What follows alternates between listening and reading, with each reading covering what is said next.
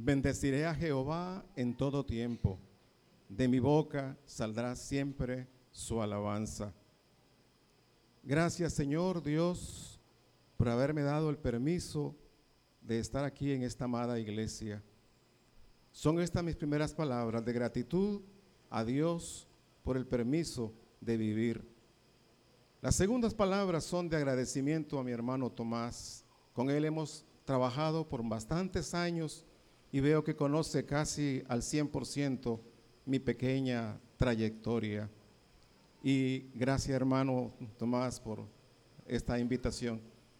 Y gracias iglesia, porque tengo algunos datos que voy a compartir con ustedes sin que esto mengue el tiempo pequeño, pero sustancioso que voy a compartir con ustedes. Tengo unos datitos muy interesantes, los voy a compartir. Eh, pedí permiso para tener el mensaje aquí abajo. Eh, quisiera que alguien me trajera el ambón para poner mis cuadernitos acá. ¿Saben por qué, mis hermanas y hermanos? Porque en mis casi 50 años de docente, eh, ah, en el centro, en, el, es correcto, gracias. Sí, sí, sí. En mis casi 50 años, cuidado y los rebaso, de docente, me ha gustado dar la clase cercano a la gente, al pueblo. Me gusta predicar cercano. Y hoy quiero, no quiero ser la excepción. Normalmente eh, el mensaje de un aniversario se estila que sea algo bien preparado y desde el púlpito. Es correcto. Si no lo hago en el púlpito, no va a menguar el contenido ni la práctica que vamos a tener. Porque lo importante es lo que el Señor hoy nos va a decir. Lo que nosotros, queridas hermanas y hermanos, vamos a recordar, a evaluar y sobre todo, después, al final, decirle, Señor, tú me has traído un mensaje y este mensaje hoy lo renuevo y voy a mejorar. Por eso, queridas hermanas y hermanos, ¿verdad? He traído y he pedido. Gracias, hermanas, eh, gracias, hermano, porque ha sido muy gentil. Y quisiera, vamos a tener este, toda una proyección allí, ¿verdad? y lo vamos a ir viendo en su momento. Lo preparé como una clase. El mensaje va, pero el contenido es lo que yo quiero, queridas hermanas y hermanos, que hoy disfrutemos a plenitud. Algo más, quisiera que este mensaje no sea uno solo el que hable, que este mensaje lo hagamos todos. Primero, llevando las orientaciones que les he preparado. Y segundo, participando en algún momento, alguien que sienta el desborde del Señor en su corazón, que levante su mano en donde esté y diga, permítame, y haga la pregunta que desee o dé el aporte que el Señor le pone en su corazón para compartirlo. Es decir, es tema y clase abierta. Entonces, permítame conducirlos pero les pido de corazón, participen. De ustedes no puedo negar que en 42 años, ¿verdad? Este, no haya respuesta. Eso totalmente lo desconozco. Y quien desee hablar, pues lo hará brevemente, conciso, para no alargar demasiado esto, pero el contenido sí es de todos. Algunos datitos, ¿verdad?, que ya les quiero preparar son los siguientes. Es Filadelfia, dentro de esa pequeña biografía que mi hermano Tomás presentó, en mis 34 años de trabajo pastoral, ¿verdad? Casi un año le dediqué a Filadelfia. Déjenme decirles que esto es un dato que yo, yo tengo mis papeles, mis archivos, soy un poco así como me gusta llevar estadísticas para mí solo. Como maestro, tengo una archivadora y en la archivadora tengo una cantidad de este, folders y cada folder tiene dentro, ¿verdad? Eh, amparado bajo un título, se llama expediente de asignatura. Ahí tengo contemplado a las personas que a lo largo de casi 50 años le he dado clases. Y eso a nadie le preocupa, a nadie le estorba, ni a mi familia. Y yo lo tengo ahí guardadito, tal vez se va a ir cuando yo me vaya, pero ahí tengo. Y saben, hermanos, un datito así pequeño y curioso. ¿A cuántas personas le he dado clase? A 10.169 personas. 10.169 personas y puede que sean más. Pero por lo menos un datito, porque yo amo lo que el Señor me dijo que hiciera. Bien pude haber hecho otra cosa, pero lo que he hecho es porque Él me lo ha indicado. Entonces, yo estuve trabajando, apoyando a Filadelfia a lo largo de un año, partido en dos. De junio de 1992 a junio de 1993. Y en ese año, así, del 92 y 93, de junio a junio, vine nueve veces. Le impartí clases a jóvenes, a damas, a adolescentes, retiro con la iglesia eh, y, y di cursos de evangelismo y todo eso. Porque la iglesia en esa época me invitaba muy frecuentemente. Hubo un silencio y ese silencio hoy se volvió a ser realidad. Pero la última vez que estuve aquí a hoy han pasado 27 años y medio.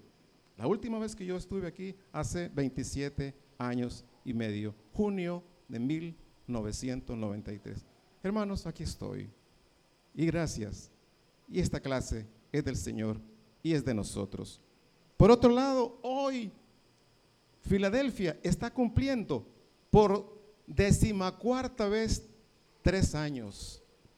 Ustedes han celebrado tres años ah, eh, por 14 oportunidades. Multipliquen 14 por 3, 42. Filadelfia ha llegado a su mayoría de edad dos veces, a los 21 años, dos veces. 21 más 21, 42. Y ha llegado a su adultez hoy por vez primera, 42 años. Son datitos curiosos, pero aquí estamos. Un datito curioso, hermanos, es que felicito no soy nadie para hacerlo, pero con todo cariño. Al grupo de dirección y el grupo de músicos que vinieron elegantísimos, de corbata y de saco. Mire, poco he visto esto. Aún en las celebraciones más amplias. Este año yo prediqué en una iglesia en su 60 aniversario. Qué lindo. Y así. Pero aquí, hermana, Filadelfia es especial. Por eso estamos aquí, porque hay especialidad. Así que, hermanos, al que más yo consideraba y me sentía un poco preocupado es al baterista, porque el que más se mueve debe estar acalorado y no se quitó el saco. No se lo ha quitado, ahí está, hermano, ¿verdad? Debe estar sudadito. Me imagino que trajo una camisa de repuesto, ¿verdad? Pero bueno, estas son interioridades que no son del mensaje. Bien, termino. Bien, quiere decir que yo vine la primera vez a Filadelfia cuando Filadelfia tenía 15 añitos. Hoy ya tiene 42. Bien, y Termino entonces diciendo que yo hago el cálculo que eh, Filadelfia eh, fue inaugurada en el 77 o 78 por ahí, ¿verdad? Ya 42 añitos. El mensaje, hermanos, cuando eh, mi hermano Tomás me llamó y me dijo, ¿verdad? Que si podía traer, y yo le dije, hermano, sí. Porque cuando el Señor me llama, en mi vocabulario no existe el no. Para el Señor no. A veces le he fallado, pero cuando me invitan, ahí estoy, y, si es verdad. Entonces, yo pensé, a partir de ese momento, y he hecho un trabajo exhaustivo. Lo que ustedes van a ver es más que nada, y se los presento así porque es exhaustivo en el sentido de la preparación. Para mí hubiese sido más fácil preparar un, tema y venirlo a ofrecer de, de, una sola jornada en 15, 20 minutos. Pero haberlo preparado para que ustedes participen requería un tiempo mejor. De todas maneras, la promesa que le hice a mi hermano Tomás la cumplo. Al final, al final cuando termine el mensaje, le voy a dejar una copia. Voy a hacerme un poquito atrás porque el, el viento como que me hace la competencia aquí. Y aunque yo me desplazo, ¿verdad? No sé si habrá por ahí un teléfono inalámbrico por si alguien en su momento, ¿verdad?, quiera participar para que tengamos esa oportunidad. Entonces, mire, cuando él me habló Filadelfia, inmediatamente se me vino a la mente un tema que he estado compartiendo con algunas iglesias. Las promesas del Señor contenidas precisamente en Apocalipsis. Ustedes deben saberlo y ahí aparece, entre otras, la iglesia de Filadelfia de aquella época. Eran siete iglesias y una de ellas, Filadelfia. Leí el texto yo lo vamos a leer todos juntos. Y la primera dinámica va a ser, ¿qué coincidencia se encuentra entre la Filadelfia de aquella época y la Filadelfia de hoy? ¿Cómo la vamos a obtener? Porque la lectura que vamos a hacer en su momento, ¿verdad? Que todos la vamos a leer, todos, de la porción que aparece en, Apocalipsis 3 del 7 al 13. Vamos a leerlo todos juntos y ustedes van a tener un par de minutos, tres minutos, algo así para decirme, mire, la coincidencia que yo encuentro entre la Filadelfia de ayer con la de hoy es esta. Y ustedes me van a ayudar. Solo sé decirles que de las siete iglesias hay dos que no recibieron reproche del Señor. Las otras recibieron alabanza o reproche. Filadelfia en aquella época no recibió reproche, ni tampoco la Odisea. Vamos entonces a ver si el, Señor no nos tiene reproche a Filadelfia de hoy. Pero como iglesia creo que no. Individualmente sí, pero eso vamos cada quien a dar nuestro paso. Entonces vamos a, decirles que al final entregaré a mi hermano Tomás la copia para que si él desea a ustedes tener la copia del mensaje que voy a proyectar ahí también, la puedan guardar y la puedan compartir con mucho gusto, ¿verdad? Traje también una lista. Ahí aparecen las, las este, y va a aparecer en el, en el, allí en la, en la exposición que hay ocho textos bíblicos con el título Al que venciere. Porque ese es el tema de hoy. Dios nos va a pedir una sola cosa siempre, que venzamos, que seamos vencedores y Él nos va a ofrecer cantidades de cosas por una, pero la que Él nos pide es suficiente para que nosotros también tengamos un poquito de mérito en el nombre de Cristo Jesús de recibir de recibir 12 promesas. Solo vamos a ver las promesas de hoy, las que corresponden a Filadelfia. Vamos a comenzar entonces, hermanos, y ahora sí, eh, el texto entonces ahí, vamos a ver la siguiente, eh, quiero que sea el hermano, no, quiero estarlo pasando yo, sino el siguiente puntito, ¿verdad? Vamos a ver la introducción rápidamente. Si lo logran ver, bien, si no se los leo yo. Este tema, lo, leen más o menos, más o menos. Está un poquito, la letra muy pequeña tal vez, pero bueno. Dice, este tema pertenece a las cartas a las siete iglesias en Apocalipsis. Y sigue un orden geográfico, porque en ese orden geográfico fue que el Señor eh, eh, habló con el apóstol Juan, quien fue el que escribió estas cartas y enviadas a las diferentes iglesias. Se identifica en cada carta el destinatario y el remitente, cada vez con una frase diferente eh, y en la cual se alaba o condena a la iglesia y se termina con una promesa. Eso es lo que acabo de leer, es lo que está en azul. Entonces, en amarillo, las promesas del Señor, las ocho a lo largo de Apocalipsis, son doce, doce ¿verdad? Promesas en ocho pasajes. ¿Está bien? Y todas ellas comienzan, unas con al que venciere y otras el que venciere. Y hay una pequeña diferencia en eso. Al que venciere aparece cinco veces y el que venciere aparece tres. Te explico rápido. ¿Qué se refiere al que venciere? cuando dice, al que venciere, yo, Dios, le daré, le ofreceré, le entregaré yo. Pero el que venciere, no le dice que le, sino recibirá, obtendrá. ¿Entienden el término? Pero en ambos casos es promesa escatológica, decir, que no se ha cumplido, se va a cumplir. Ya nosotros tenemos ganada, ¿verdad? Una de ellas, ¿verdad? que tenemos la salvación en, por medio de Cristo Jesús. ¿Cuántos dicen amén? Somos salvos. Cristo nos pertenece y nosotros a Él. Y aquel hermoso himno bautista que a mí me gusta, ya pertenezco a Cristo, Él pertenece a mí, no solo por el tiempo aquí, mas por la eternidad. Imposible que no, que no lo conozcan. Ustedes lo deben conocer mejor que yo.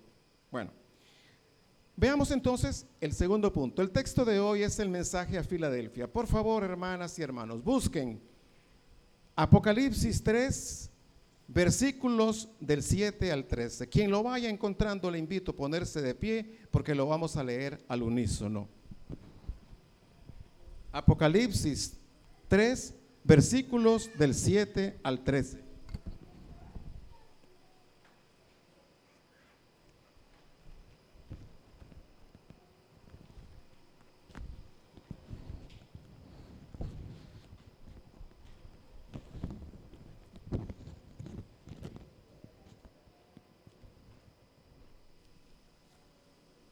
Tenemos, hermanos?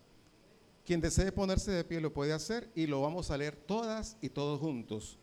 A ver, hermanos, porque después voy a pedir que a quien quisiera hacer una comparación entre la Filadelfia de ayer y la Filadelfia de hoy. De la de ayer lo conoceremos un poco porque está en la palabra y la de hoy ustedes la conocen porque la viven. ¿Qué coincidencias van a encontrar en ello? Y sería un punto de partida.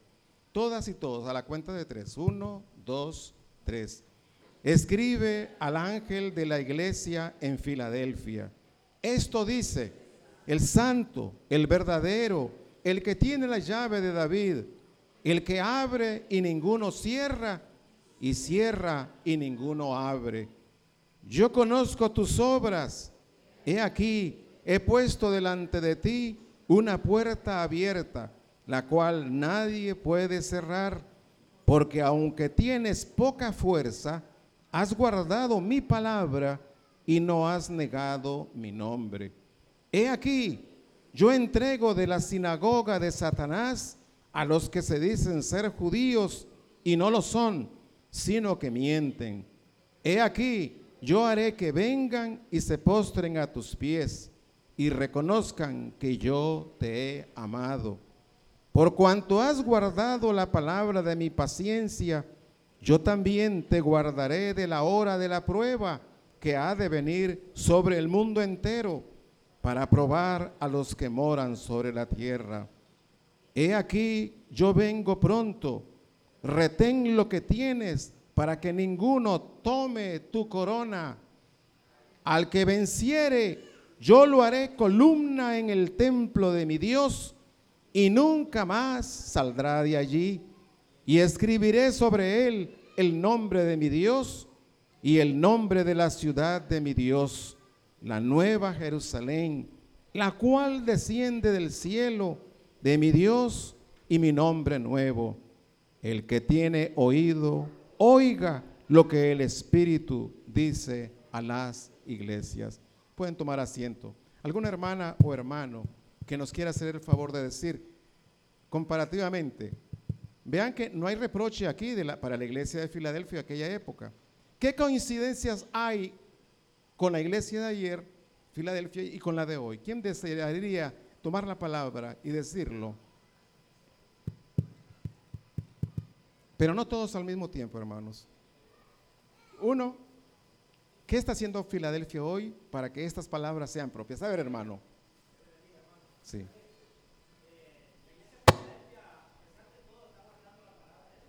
Excelente. Hay una primera respuesta. Iglesia Filadelfia de hoy está guardando la palabra de Dios. Excelente. Otra. Otra acción que está haciendo Filadelfia para merecerse eh, las promesas que hoy vamos, que estaremos compartiendo.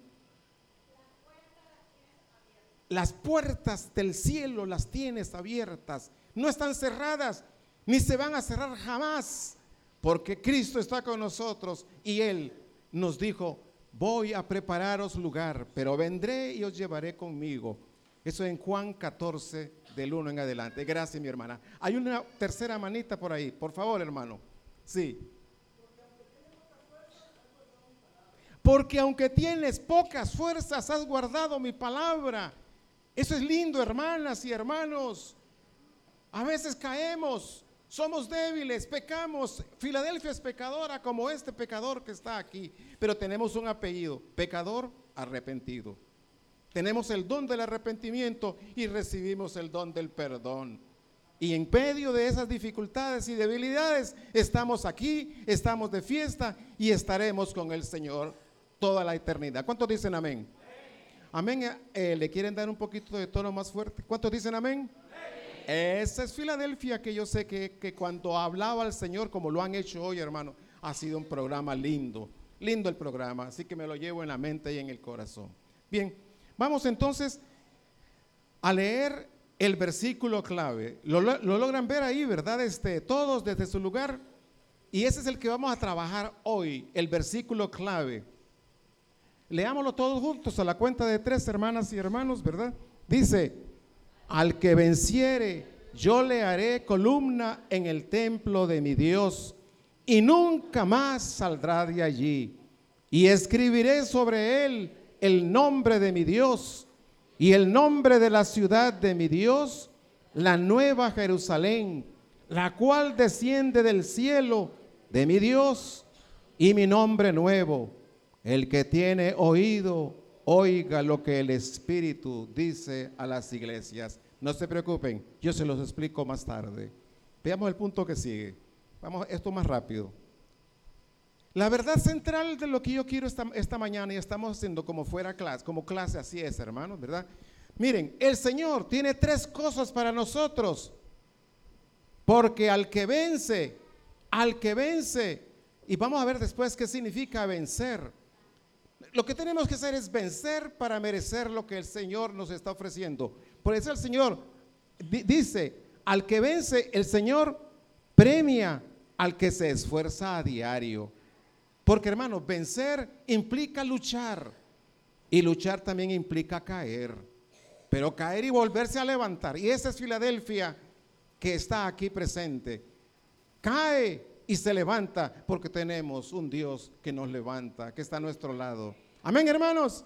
Entonces, el Señor premia al que se esfuerza a diario.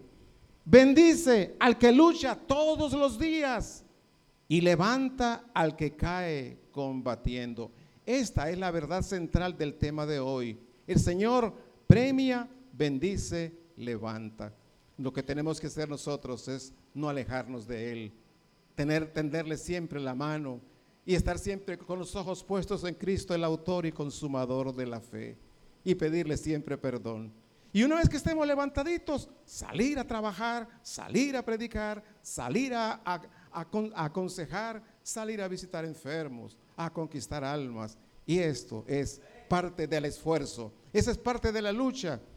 Todos los días estamos combatiendo contra tres grandes enemigos, el mundo, el demonio y la carne.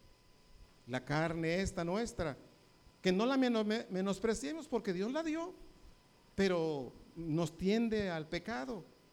El mundo que nos rodea en general, estamos hablando, ¿verdad? Está, lleno de pecado en todas partes. ¿ah?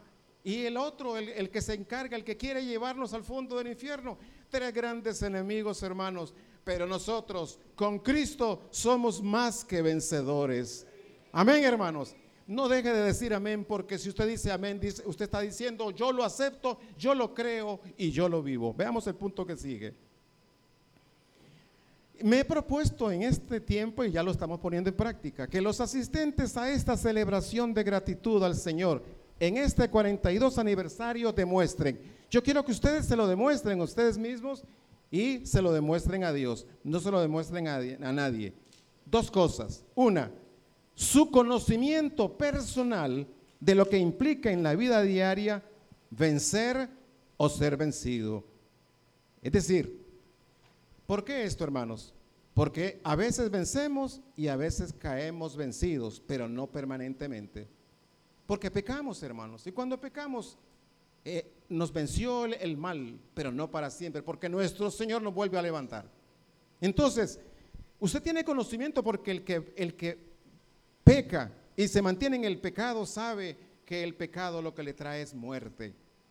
enfermedad, angustia, tristeza y depresión. Todo lo malo lo, lo genera el pecado. Pero cuando nosotros luchamos contra el pecado, viene lo contrario. También ustedes tienen que demostrarse hoy mismo, además de su conocimiento personal de vencer o ser vencido, su actitud de lo importante que es basar su vida diaria en la lucha contra todo lo que se opone a Dios para ser vencedor. Esa es la lucha, hermanos. Y saben que la lucha es interna. Tiene que partir adentro. ¿Cómo puede ser usted una persona vencedora? si usted está vencido por dentro? ¿Cómo usted puede predicar a Cristo si no lo tiene en su corazón? Nadie da lo que no tiene. Cuando usted le dice a alguien, hermano, vaya a predicar, es porque quien se lo está diciendo ya lo hace. Pero nadie puede dar un consejo que no pone en práctica. ¿Cuántos dicen amén? Amén. Muy bien, hermanos. Entonces, el Señor sabe que nuestra vida diaria, todos los días, mañana, tarde, noche y en cualquier lugar, estamos combatiendo contra todo aquello que se opone a Dios, contra nosotros. Y si somos vencedores, entonces lo que viene luego que les voy a explicar, ustedes se lo van a llevar hoy y tómelo, porque esa es la verdad. El otro que sí. ¿Qué conceptos básicos tenemos de vencer o ser vencido? Mire, vencer significa rendir al, enemigo. Por eso, vencer en una batalla. Y ese enemigo puede ser personal, puede ser familiar, puede ser eh, comunal, qué sé yo, ¿verdad? Pero es primero personal. Rendir al enemigo, eso es vencer. Dominar, por ejemplo, vencer el sueño, vencer las pasiones, significa vencer eso, vencerlo, dominarlo. También superar las dificultades. Ah, qué alegre. Mire, tenía tal problema y el Señor me ayudó a superarlo. ¿Cuántos testimonios se dan acá? Y yo creo que hay todavía tiempo para testimonio, no estoy seguro, pero si fuese así sería lindo que alguien dijera, mire, y el testimonio es para decir, he vencido porque Él está conmigo. Entonces, vencer significa cumplirse un plazo. Mire, usted tiene seis meses para pagar. Y si se le vence el plazo, si no, si no pagó, pues, sabe, lo que pasa, ¿verdad? Entonces, y luego perder su vigencia un contrato. Tenemos un contrato y el contrato de nuestra vida se va venciendo, hermanas y hermanos. Y ese contratito, ¿cuánto nos queda? No lo sabemos, pero, pero aprovechémoslo, disfrutémoslo, vivámoslo con el Señor y trabajemos para Él. En sentido contrario, ¿qué significa ser vencido? Anonadar, hay personas que ante los problemas quedan hecho nada, o sea, eh, abatidos, aplastados, arrollados, porque el, mal no quiere dejar nada, y derrotados, deshechos, destrozados, desbaratados, humillados. Y yo no me quiero detener en nada de esto, porque nada de esto va con nosotros. Porque si Cristo está con nosotros, esto nunca va a suceder en nuestras vidas. Si ya sucedió, a partir de hoy no volverá a suceder, porque Él está con nosotros. No temas, yo estoy contigo. Ah, en Isaías 49, del, del, del 1 al 13, por ahí va. Miren, hermanas y hermanos, no temas, porque de tierra lejana yo te llamé, te escogí y estoy contigo. No temas.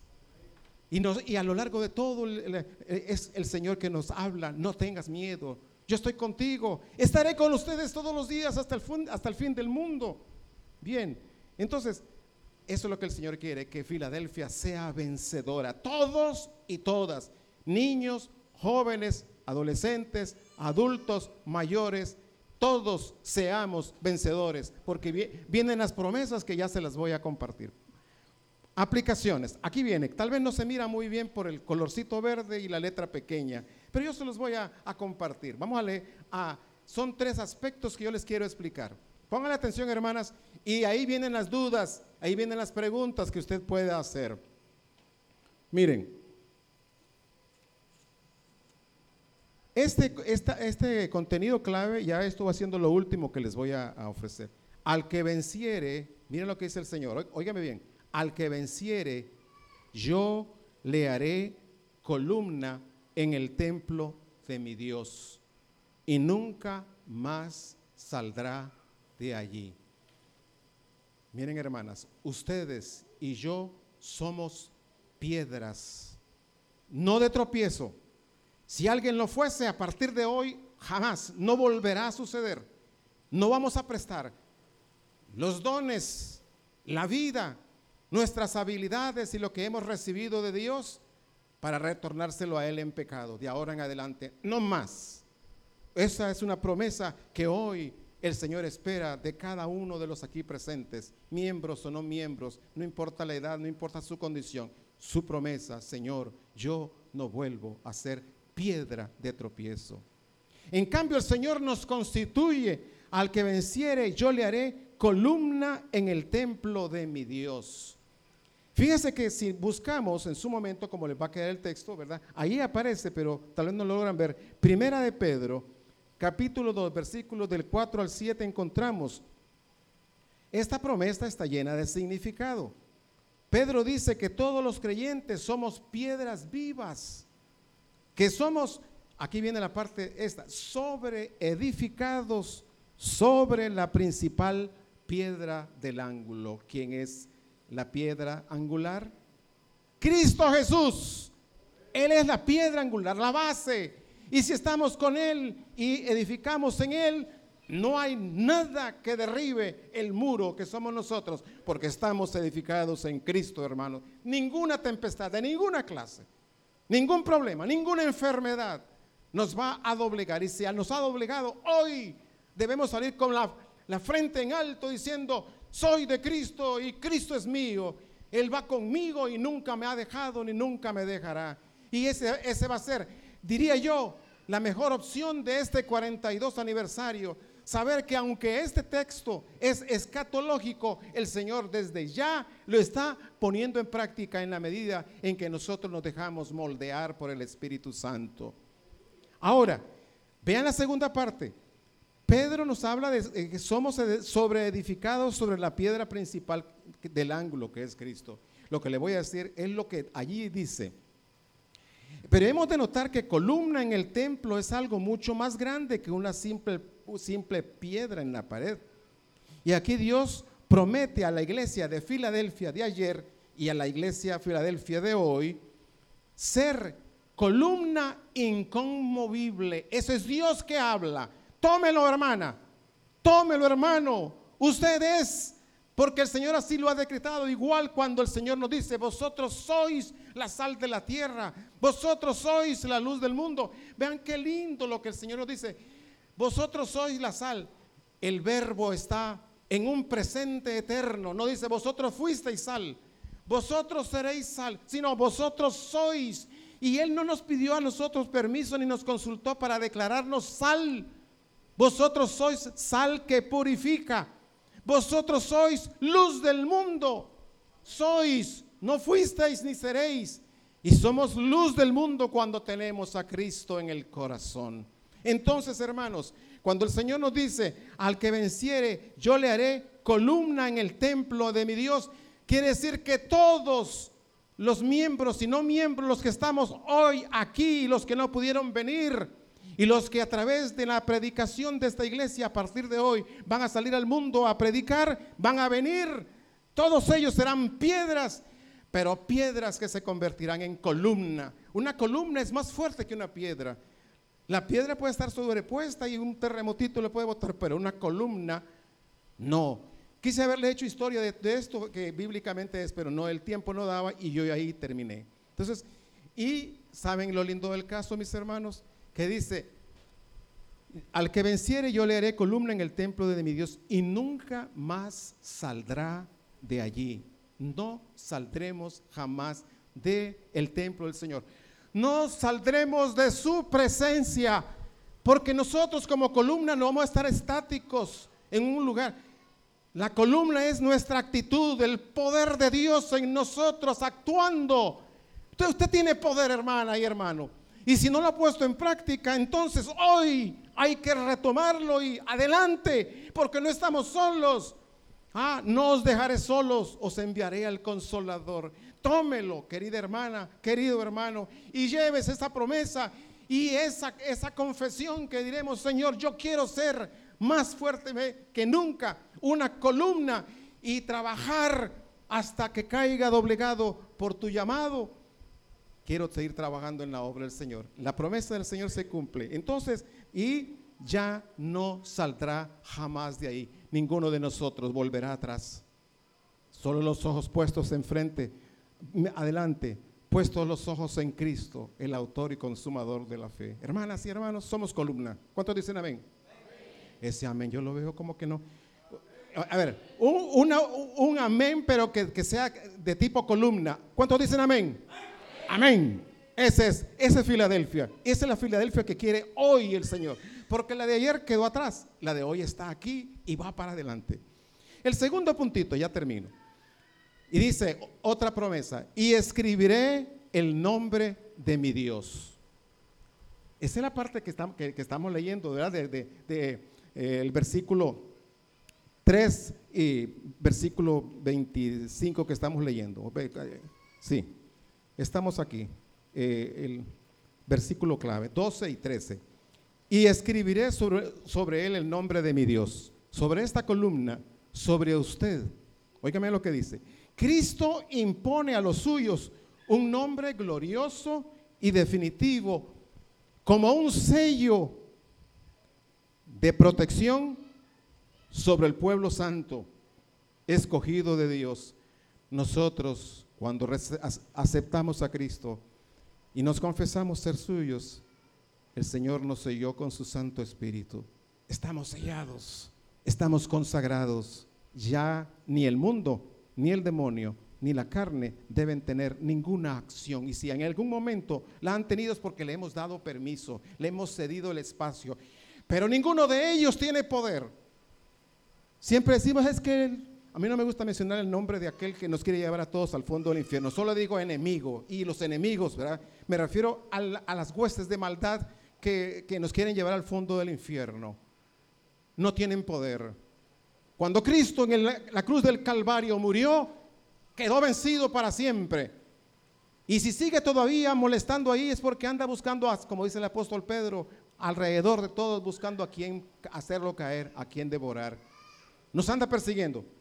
No, tengan cuidado, no tengan miedo, no tengan temor, nada de eso, porque Él lo influye, Él nos está, está acosando para que perdamos la fe. O, Córralo, desvíelo, no tiene poder. Por eso dice el Señor, para no caer en tentación, dos cosas, velad y orad. Velar significa estar en acción positiva y orar actuando con el Señor. Por eso no puede haber acción sin oración, ni oración sin acción oración y acción en el Señor y somos más que vencedores.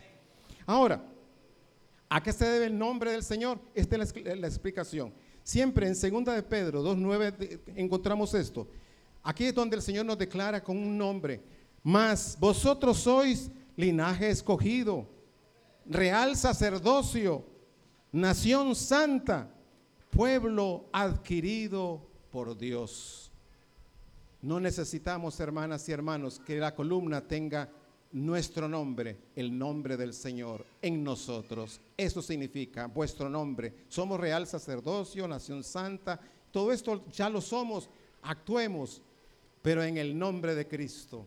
Ese es nuestro nombre, en el nombre de Cristo. Por eso nos llamamos cristianos, porque Cristo está con nosotros. Amén. Y voy con el tercer puntito final. Siempre en, el, en, el, en la promesa del Señor dice, y el nombre de la ciudad de mi Dios, la nueva Jerusalén, la cual desciende del cielo de mi Dios y mi nombre nuevo. Ahí está, ¿verdad? Esto indica que se trata de un nuevo nombre, no del creyente, sino del propio Jesucristo. Sabemos que Jesús recibió con manifestación gloriosa el nombre. Cristo recibió el nombre glorioso. Esto lo encontramos Filipenses 2, versículos 9 y 10. Y si lo alcanzan a leer, leanlo conmigo, que dice, por lo cual también le exaltó hasta lo sumo y le dio un nombre que es sobre todo nombre, se está refiriendo a Cristo, para que en el nombre de Jesús se doble toda rodilla de los que están en los cielos y en la tierra y debajo de la tierra, y toda lengua confiese que Jesucristo es el Señor para gloria de Dios Padre. Entonces, el nombre de la nueva ciudad es Jerusalén y el rey de reyes y señor de señores es Cristo Jesús, que está estuvo y estará con nosotros. ¿Cuántos dicen amén? Paso a la parte conclusiva, queridas hermanas. En la conclusión voy a dejar nada más dos cositas ahí para que ustedes me contesten, ¿verdad? La conclusión la quiero basar en dos puntos, 8.1 y 8.2. Enfatizo, el vencedor es el creyente consciente de su condición de soldado de Cristo. ¿Quién es soldado? Quien se prepara para la batalla. Y la batalla en cualquier momento y a cualquier hora. Ese es un verdadero soldado. El que le entra al combate y no dice, no, es que es de día y, o que de noche o que no. No, cuando el enemigo nos ataca, nosotros, y al contrario, estaremos en defensa del Señor. Entonces, el vencedor es entonces, dijimos, eh, persona consciente de su condición de soldado de Cristo. Somos soldados de Cristo. Filadelfia, iglesia de Cristo.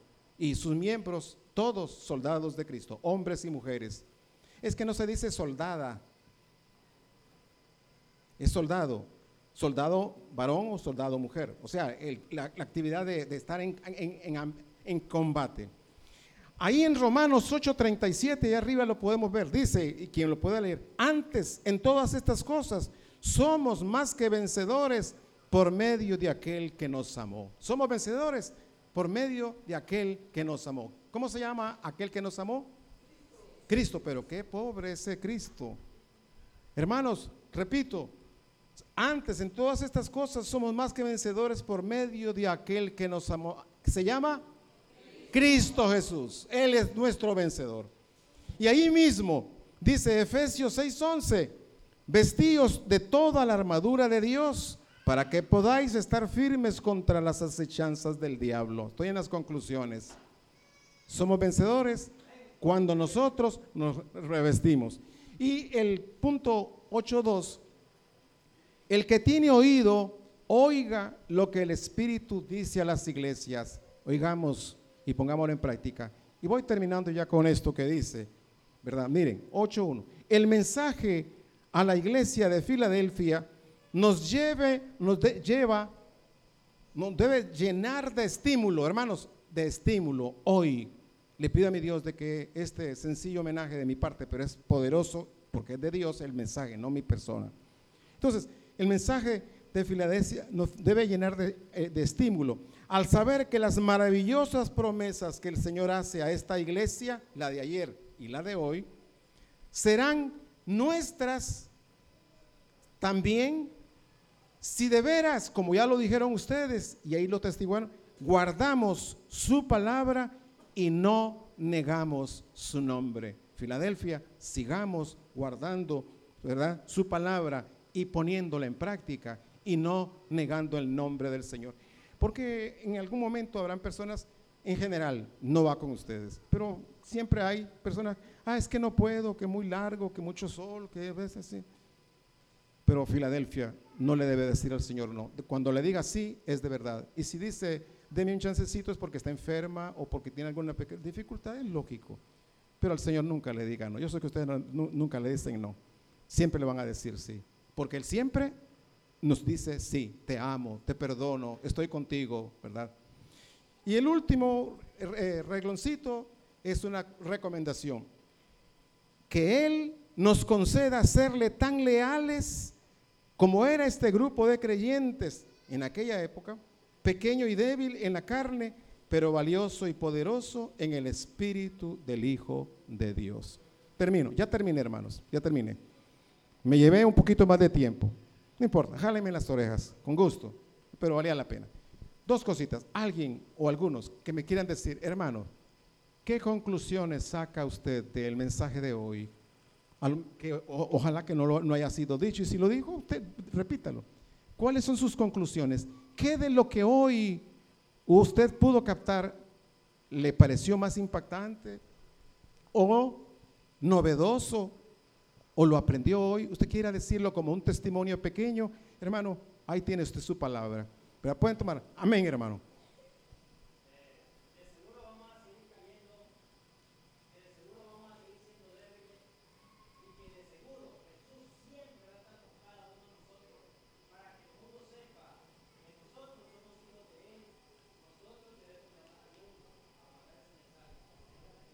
Amén, hermano. Gracias, hermano. Mire, hermosísima esa expresión.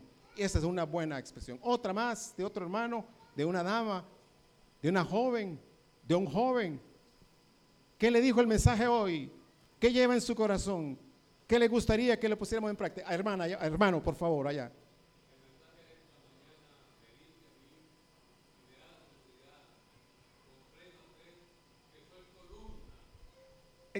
Excelente. Excelente, hermano. Eso es. Usted es columna. Que, nadie. Un aplauso al Señor, hermanos. Eso es. Sí. Esa es una hermosa respuesta. Una hermosa respuesta. Llévelo.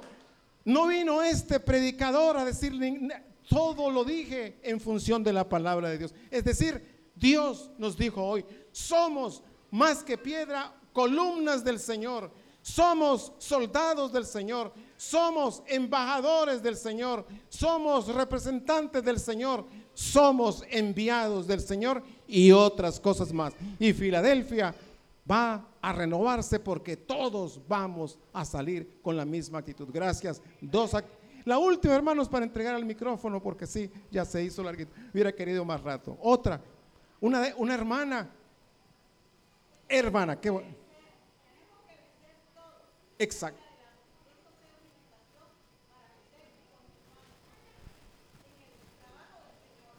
Excelente, hermana. sigamos siendo vencedores, vencedores en Cristo, nuestro Rey y Señor. Gracias, Filadelfia.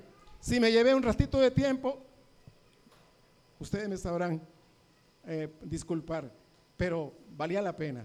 Yo quiero que nos pongamos de pie, por favor. Y así de pie, por favor, les pido que mientras este servidor se retira a su lugarcito, todas y todos a Cristo Jesús, que está con nosotros hoy y lo estará siempre como lo estuvo 41 años y pico y hoy en su 42, Cristo estará con nosotros. Y como dice el Salmo 20, les pido que lo lean hoy todos en su casa, Salmo 20. Sobre todo enfaticen el versículo 5, la línea final. Salmo 20, versículo 5, línea final que dice, conceda Jehová todas tus peticiones. ¿Quieren acompañarme a decirlo? Jehová conceda todas tus peticiones. Por tercera vez y más fuerte, conceda Jehová todas tus peticiones. Entonces, a ese Cristo que nos ama, que es nuestro y somos de Él, démosle por favor el más fuerte y sólido aplauso de gratitud en este 42 aniversario. Gracias Cristo.